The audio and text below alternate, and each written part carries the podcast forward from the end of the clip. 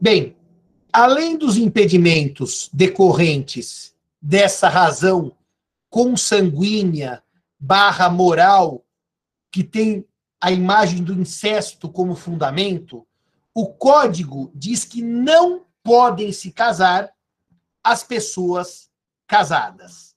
Não podem se casar as pessoas casadas. O código proíbe a bigamia. A monogamia é um valor jurídico. E uh, o STF ele teve que decidir recentemente se havia possibilidade ou não da existência de famílias paralelas no Brasil. Ou seja, se eu poderia ter duas famílias simultâneas.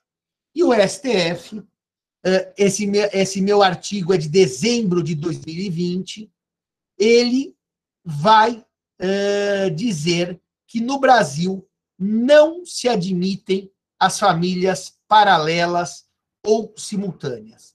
Eu terço uma feroz crítica a essa ideia de famílias paralelas ou simultâneas por, no mínimo, duas razões. Primeiro, que se eu tenho mais filhos com, filhos com várias pessoas, eu não posso dizer que esses filhos compõem uma família paralela ou simultânea, porque eu não posso categorizar filhos discriminando-os.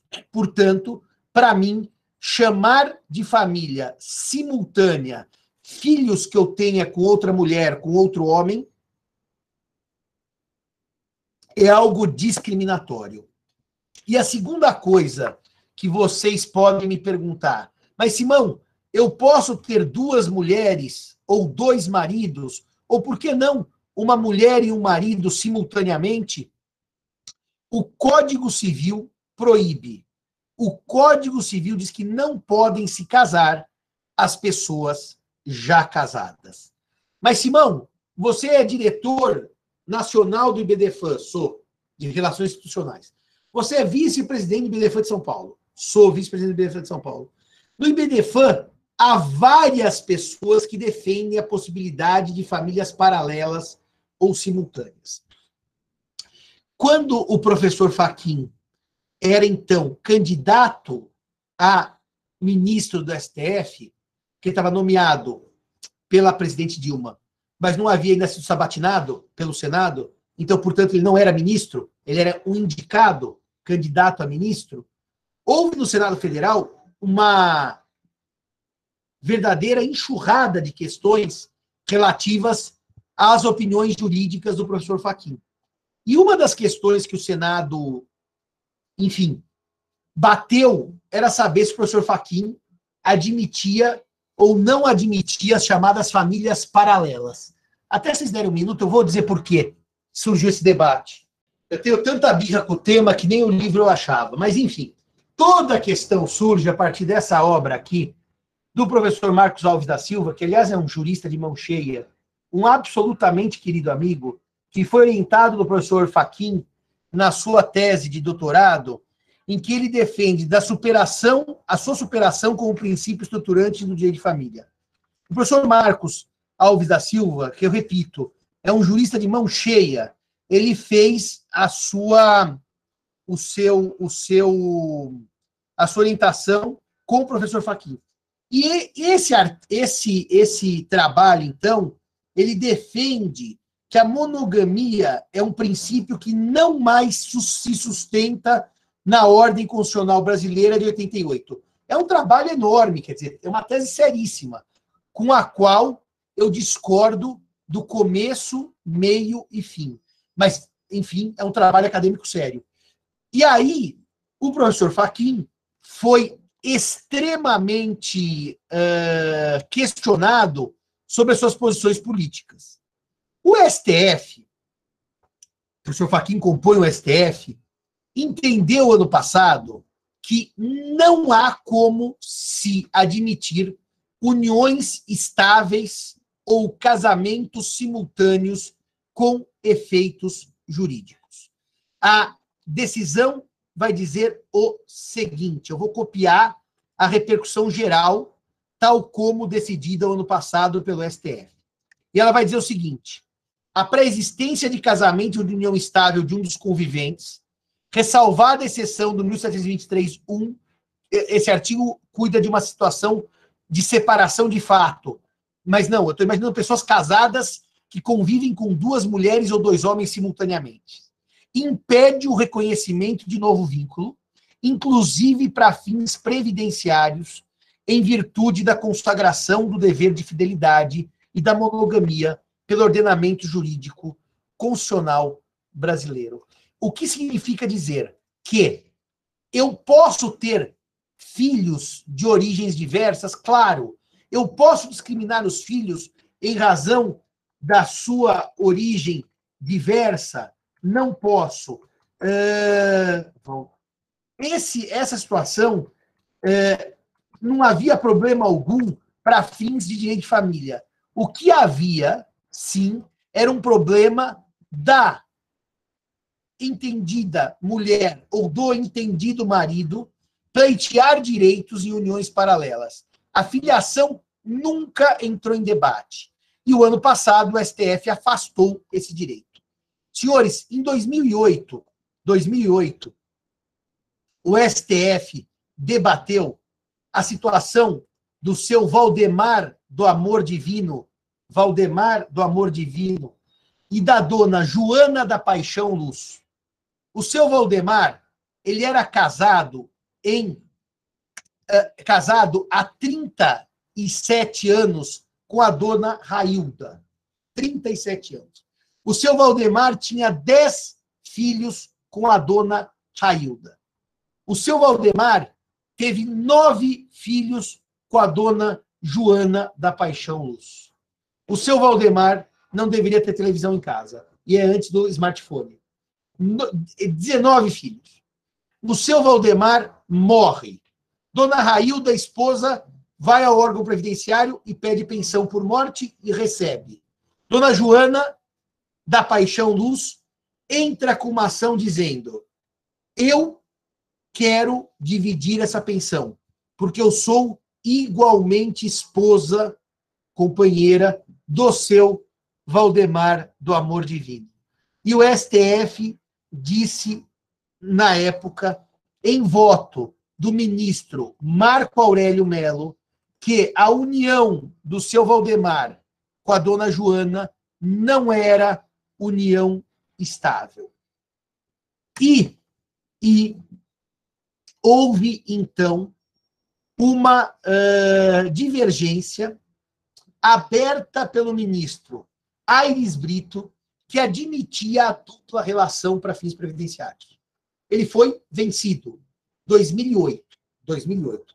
O tema prossegue em debate, mesmo com a decisão contrária às uniões paralelas, e só 12 anos depois, em 2020, temos essa decisão com repercussão geral que afasta a possibilidade de uniões paralelas ou simultâneas.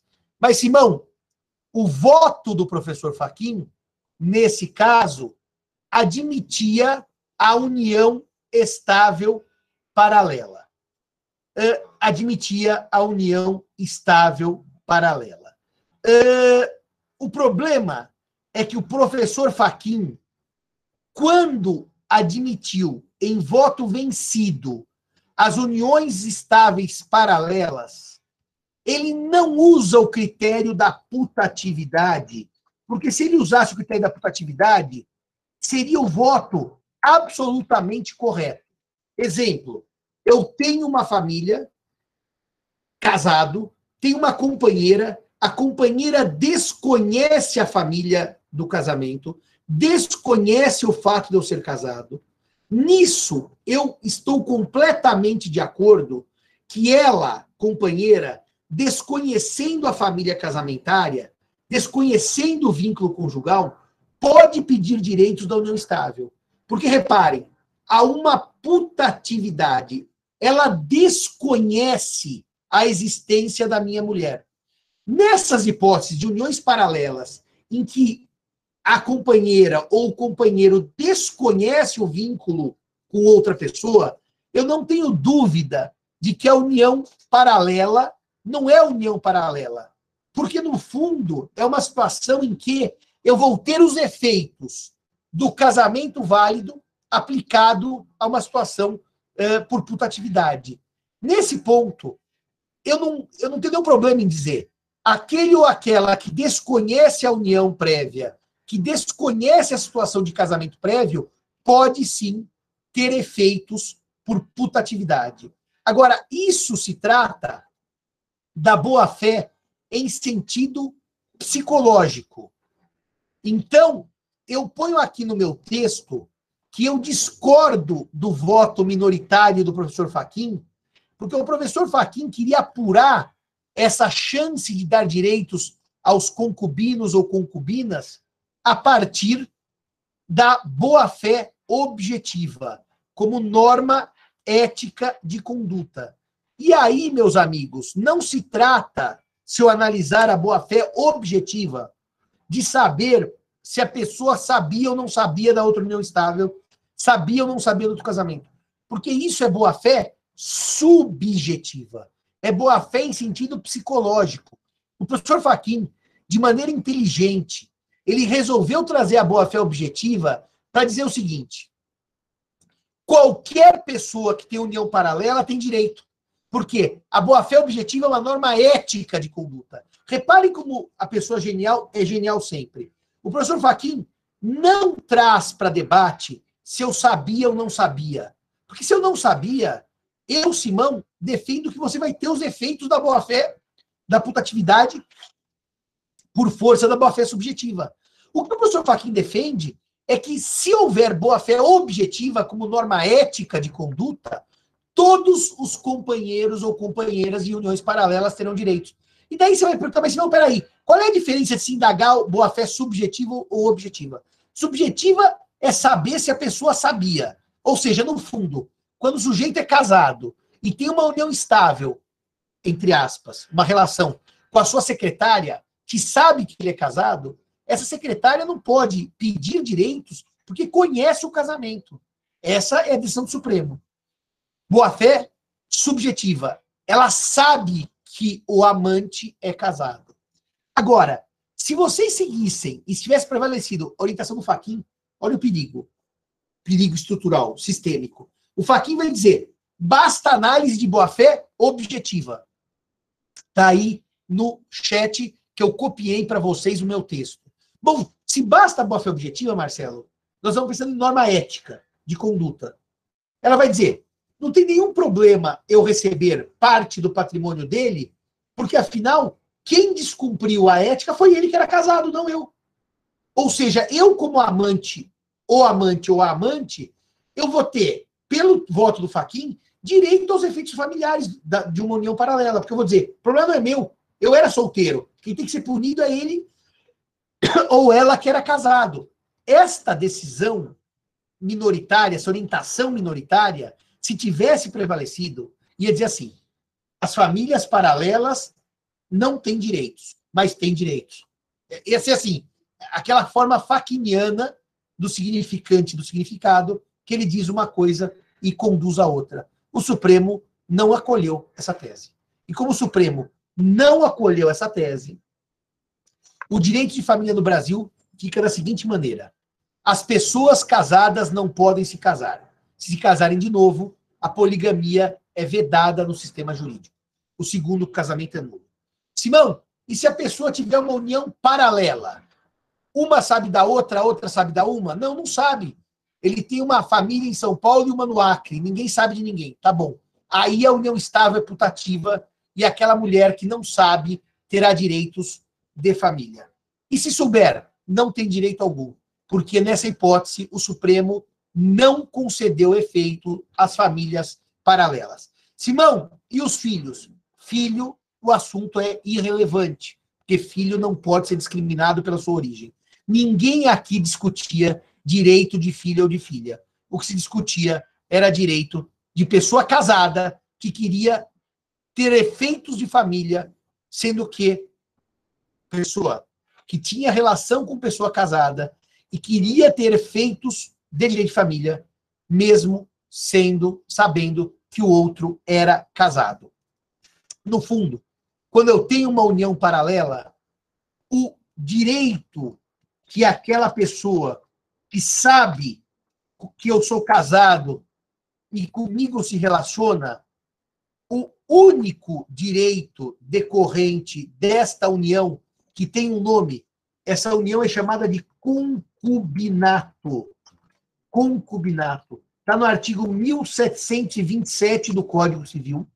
O único efeito da relação concubinária é de direito das obrigações. Os amantes podem litigar por patrimônio, à luz da súmula 380 do STF, que diz: comprovada a existência de sociedade de fato entre os concubinos, é cabível a sua dissolução judicial com partilha do patrimônio adquirido pelo esforço comum. Ou seja, meus amigos e minhas amigas, a briga entre concubinos é briga de obrigações e não de direito de família.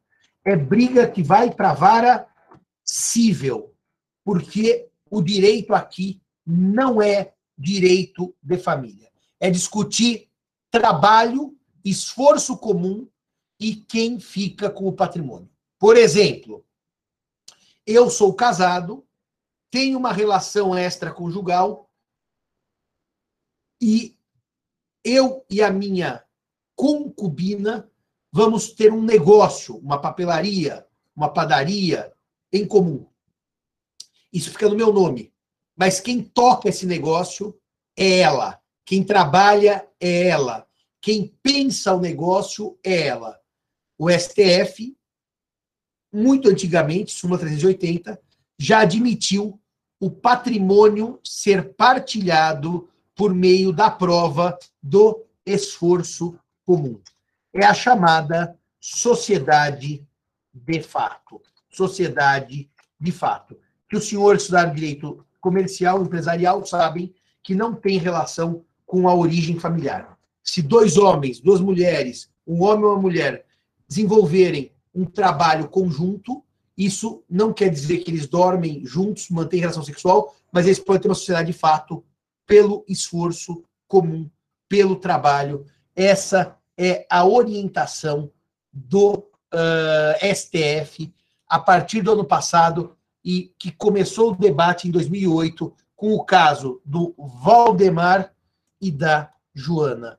Valdemar do Amor Divino Santos e da Joana da Paixão Luz. E quem era prejudicada era a dona Railda Conceição Santos. Senhores e senhoras, entendemos o inciso 6 do 1521, o impedimento matrimonial por bigamia, entendemos que o STF barrou, proibiu as chamadas famílias paralelas, que é um termo equivocado, que o STF proibiu é que uma pessoa, sabendo que a outra é casada, peça direitos decorrentes de, de família com relação ao homem ou mulher casados. Se os senhores entenderam, ponham ok no chat, que eu vou prosseguir para o próximo impedimento matrimonial e derradeiro impedimento matrimonial. Obrigado, Rafael, Lara, Ana, Alexandre, Júlia, Igor, Karina, Letícia, Marcelo e Antônio. Muito bem. Aliás, com seu nome é Antônio Haddad, ou você é sócio do Sírio, ou do Monte Líbano, ou não é de São Paulo. Porque se for com esse sobrenome Haddad, é sócio de um dos clubes. Aliás, a professora Juliana Pella, de comercial, é casada com o Gustavo Haddad. Haddad é um muito comum em árabe, porque Haddad é ferreiro. E os libaneses que vieram do Líbano traziam muitos sobrenomes relacionados à sua, à sua profissão.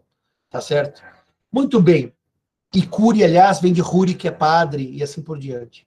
Agora, o último impedimento matrimonial é o inciso sétimo do artigo uh, 1521, que vai dizer que não podem se casar o cônjuge sobrevivente como condenado por homicídio ou tentativa de homicídio contra o seu consorte. Contra o seu consorte, quer dizer, consorte é o seu cônjuge. Só para não repetir a palavra cônjuge duas vezes. Então, eu sou casado com Maria. Me apaixono perdidamente por João. Aliás, o livro que eu estou lendo da Agatha Christie agora, o que eu estou lendo é exatamente o seguinte. Ela é casada com um nobre inglês, que é o Lord Edgware, e ela se apaixona por um outro nobre, nobre inglês, que é o Duque de Merton. E ela, então, quer se casar com outro, mas o marido não concorda com o divórcio. Então, o que, que ela faz? Segundo tudo indica, mas o mistério não acabou ainda. Ela vai lá e mata o marido. Então, eu sou apaixonado por João, mas sou casado com Maria. E resolvo, para me casar com João, matar Maria. O código diz que se eu cometi homicídio para me casar, eu não posso me casar validamente. O casamento é nulo para desestimular que as pessoas cometam homicídio para o casamento. É verdade, é verdade que isto aqui é, é praticamente, praticamente é exemplo de novela da Globo, de livro, pessoa matar alguém para se casar com outrem. Então esse exemplo, ele é puramente manualístico. Ele é um exemplo que não tem nenhum, é, nenhum efeito prático, tá certo? É, agora, o problema aqui é que a doutrina, até fui ver o Silvio Rodrigues, né? É,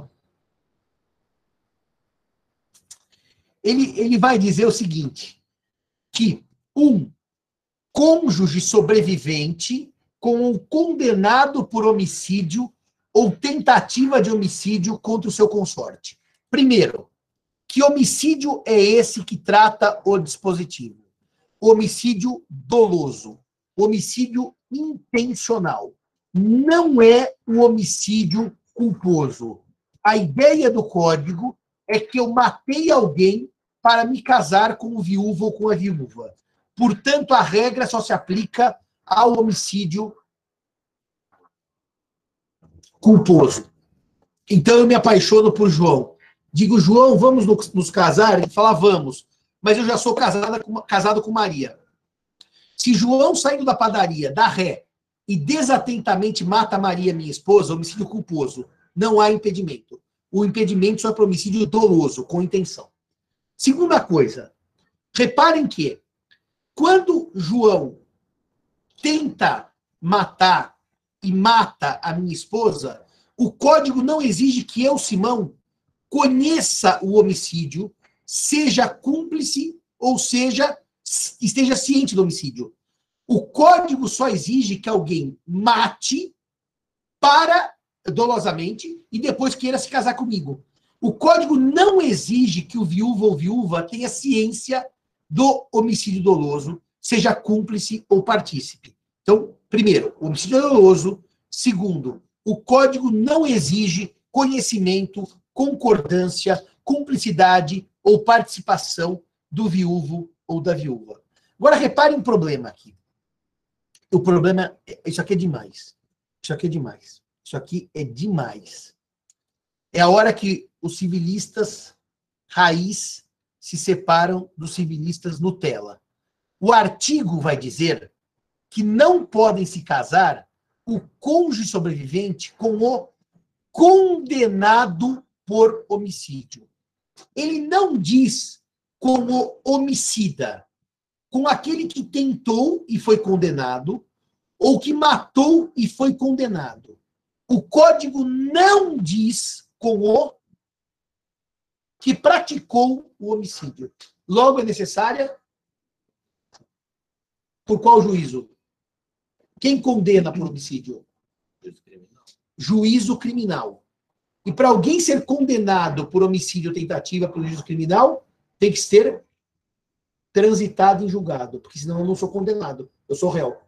Condenado é a hora que não cabe recurso de decisão. Portanto, senhores, imaginemos que eu diga assim: João, estou apaixonado por você. Sim. Mas sou casado com Maria. Sim. Você não quer ir lá e matar Maria para a gente se casar? João fala: Sim, senhor. Vou lá. João vai lá, mata minha esposa Maria. Começa o processo crime. Começa o processo crime. Eu me habilito para o casamento e eu me caso com João, o homicida da minha mulher Maria. Homicídio doloso. João está condenado? Não. João não está condenado.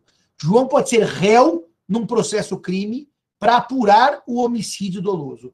Bom, Simão, então você corre, se casa com o homicida. Ah, Cícero, a gente pode discutir isso. Se casa com o homicida antes do homicida ser condenado com trânsito em julgado. E daí passam-se os anos e esse homicida é condenado. Então agora vem a segunda pergunta, Marcelo. Quando eu me casei, ele não era condenado, porque não havia condenação penal. Havia um homicídio doloso, mas não havia decisão penal condenando o homicida. Casei. Com a rapidez do judiciário brasileiro, 30 anos depois, o judiciário condena o homicídio e diz aqui, você está condenado para ser julgado pelo homicídio da mulher Simão. Só que eu já casei com o homicida há 30 anos. O que acontece com esse casamento? O que acontece, Bruna, com esse casamento? Eu casei, ele não era condenado, já estou há 30 anos casado e tcharam, condenação criminal do homicida com trânsito em julgado. O que acontece, Bruna? Tá aí? A Bruna foi dormir, não está mais na aula. O que acontece, Cícero? Fala, Bruna. Tá pensando? Abre o microfone. Estou pensando, é por isso. Tá pensando, é... né? O Cairal tá travado. Ele até tá mexendo no celular para ver se ele acha alguma dica aí. Hein, Cícero? O que acontece? Marcelão? Que acontece, meus amigos doutorandos, com essa hipótese do sujeito? Nulo. Marcelão no trânsito, está dirigindo, comprando uma broa na padaria lá em BH, aquela broa de milho. Então agora saiu do trânsito e vai responder. O que acontece, Bom dia. com esse casamento? Professor, professor fazendo uma interpretação mais teleológica do, do, do artigo e do inciso, eu entendo que quando há condenação, existe impedimento. Se é nulo, a gente estava discutindo no início da aula os efeitos, efeitos ex tunc, que é um, seria um casamento nulo. Morreu Zeno Veloso, ninguém leu o livro dele, o professor Simão tem que ler o livro dele, né? Nem o Marcelo Cairala leu também.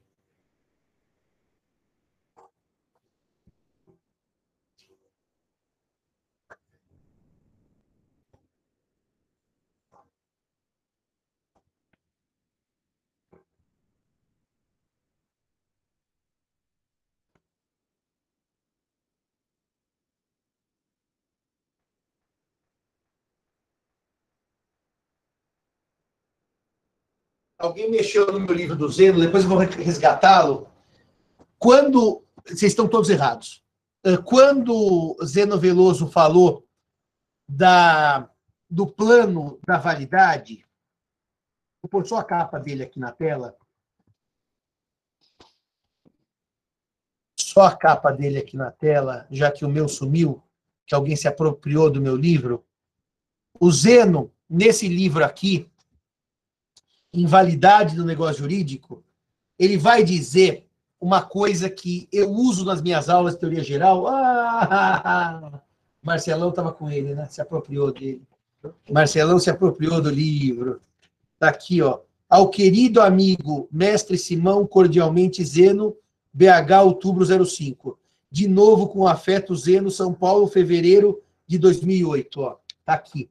Nesse livro da, da validade, Zeno usa uma imagem que eu uh, adotei nas minhas aulas e que eu não me livro dessa imagem nunca mais, que o plano da validade ele é uma fotografia e o plano da eficácia é um filme. A fotografia que eu bato no momento em que o negócio jurídico é celebrado, ela não permite que uma mudança posterior altere altere uma situação de validade ou de invalidade. Ou seja, ele nasceu nulo. O fato de, no momento do nascimento, inexistir o impedimento, que reparem, o impedimento diz condenado. Quando João se casou com Simão, não existia condenação. Logo, não existia impedimento. O impedimento nasce com o casamento já realizado. e eu não posso retroagir o impedimento para voltar no tempo, para invalidar o que nasceu válido, porque a validade é como uma foto. O que nasceu válido prossegue válido, o que nasceu uh, inválido prossegue inválido. Salvo, evidentemente, se a lei trouxer expressamente uma causa de convalidação para o negócio anulável, como faz no Código Civil. Portanto, esse impedimento é absolutamente idiota. E por que, que ele é absolutamente idiota? Porque qualquer pessoa, até surgir a condenação criminal com um trânsito em julgado, pode validamente se casar com outro e a condenação posterior não retroage para invalidar um casamento que nasceu válido. A validade é uma fotografia, a eficácia é como um filme. Zeno Veloso diz isso aqui nesse livro. Você tem esse livro aqui em PDF, Marcelo? Não, né? Tá bom. Agora, vejam um detalhe. O Cícero fez uma pergunta que é: depois da reabilitação penal, a sanção seria perpétua? O impedimento tem aplicação? Sinceramente falando, Cícero, eu vou falar abrindo o coração, eu nunca estudei a reabilitação penal. Então eu não tenho a menor ideia dos seus efeitos para o direito civil. Seria até interessante, Cícero, se você pudesse dar uma checada nisso, porque na hora que você der uma olhada, você vai ser mais, vamos dizer, mais, mais assim, profícuo do que eu para responder a sua própria questão. Como eu nunca estudei, eu realmente não sei se é possível essa reabilitação com essa extensão, tá certo? O MP poderia ingressar com tutela de urgência para impedir o casamento? Bruno, entendo que não, porque o impedimento não existe. E o MP não pode, visando, imaginando um futuro impedimento, com uma futura uh, uh, condenação criminal transitada de julgado, impedir um casamento hoje. Eu acho que é, muito, é muita fumaça, é, muita, é muito pouco provável. Agora vai, vai, vamos, vamos também dar uma chance aqui para o raciocínio. Se eventualmente eu disser é, que houver uma declaração, me, o, o, o, culpado se confessa culpado, não sei se preventivamente é possível impedir esse casamento com base a um futuro impedimento. Eu tenho certa, certa dificuldade com isso, viu, Bruna? O fumos boniures. Eu tenho séria dificuldade com isso. Séria. Séria. De impedir porque o, o, o, o, o assassino confessa o homicídio. Eu tenho certa dificuldade de admitir. Mas eu entendo que é um tema que pode. que tem, tem uma lógica jurídica, sim. Tem uma lógica jurídica. Bom, meus amigos, para acabar os impedimentos matrimoniais e para acabar o casamento nulo. Os impedimentos podem ser opostos até o momento da celebração por qualquer pessoa capaz. E óbvio que o juiz de direito ou oficial do registro que tenha conhecimento é obrigado a declarar. O impedimento pode ser oposto por qualquer pessoa capaz até o momento uh, do casamento. Uh, isso quer dizer o quê? Se o casamento já ocorreu, o casamento já ocorreu, evidentemente que eu não posso ter uma oposição pós-matrimonial, porque uma oposição pós-matrimonial ela seria inútil, já que o casamento já ocorreu, é nulo, e aí eu tenho que entrar com uma ação é, declaratória de nulidade do casamento. E o juiz ou oficial que tenha conhecimento é obrigado a declarar o impedimento por conta de se tratar de matéria de ordem pública. É, a oposição aos, dos impedimentos ela é feita junto ao registro civil no momento da habilitação do casamento. Esse eu acho aqui.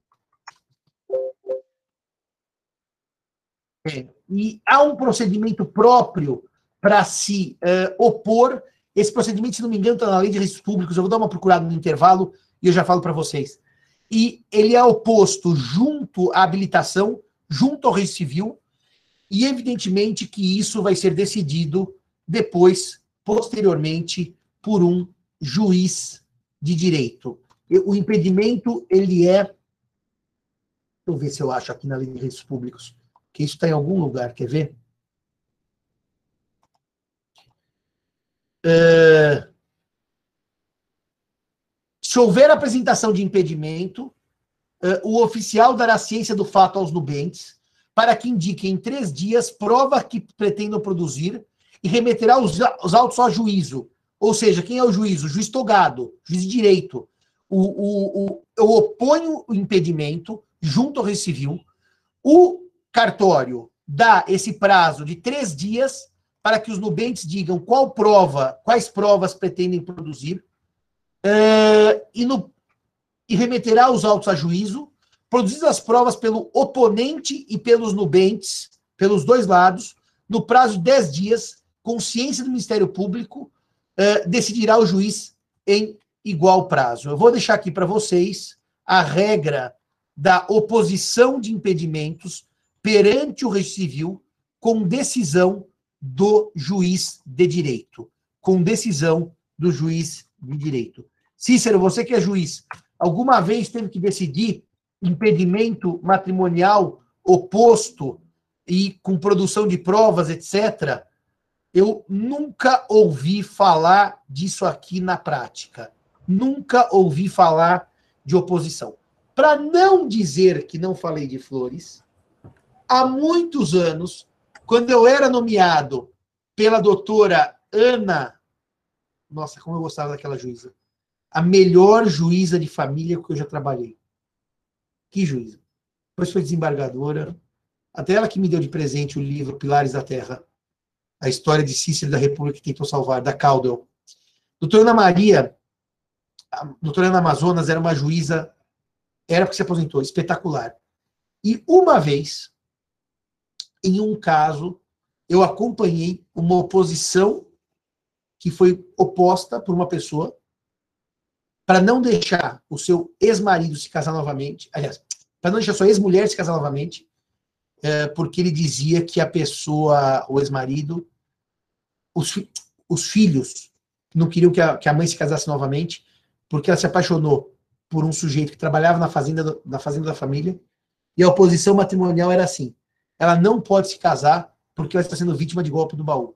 E todo mundo sabe que impedimento matrimonial, impedimento matrimonial, ele existe em números clausos. Como são hipóteses de nulidade do casamento, não há impedimento matrimonial por analogia. Não há impedimento matrimonial por interpretação extensiva. Impedimento matrimonial é o que está na lei não cabe analogia ou interpretação excessiva. E esse caso foi interessante, porque eu estava atuando como curador no caso em favor dela por conflito entre ela e os filhos. Naquele conflito, a, dona, a doutora Ana Amazonas me nomeou curador. E havia, então, essa oposição ao novo casamento uh, junto ao rei civil e que o juiz de direito rejeitou, dizendo que o fato de eventualmente haver interesse econômico no casamento, não se enquadra nas hipóteses de impedimento matrimonial do Código Civil. Era de 16, mas se fosse hoje, não se enquadra nas hipóteses de impedimento do artigo 1521, que compõe um rol taxativo, números clausos. Bem, com isso, eu terminei os impedimentos. Com isso, eu terminei os, uh, as hipóteses de nulidade absoluta do casamento e, na sequência, eu vou trabalhar as hipóteses de anulabilidade do casamento. As hipóteses de anulabilidade. Agora, só dizer uma coisa para vocês.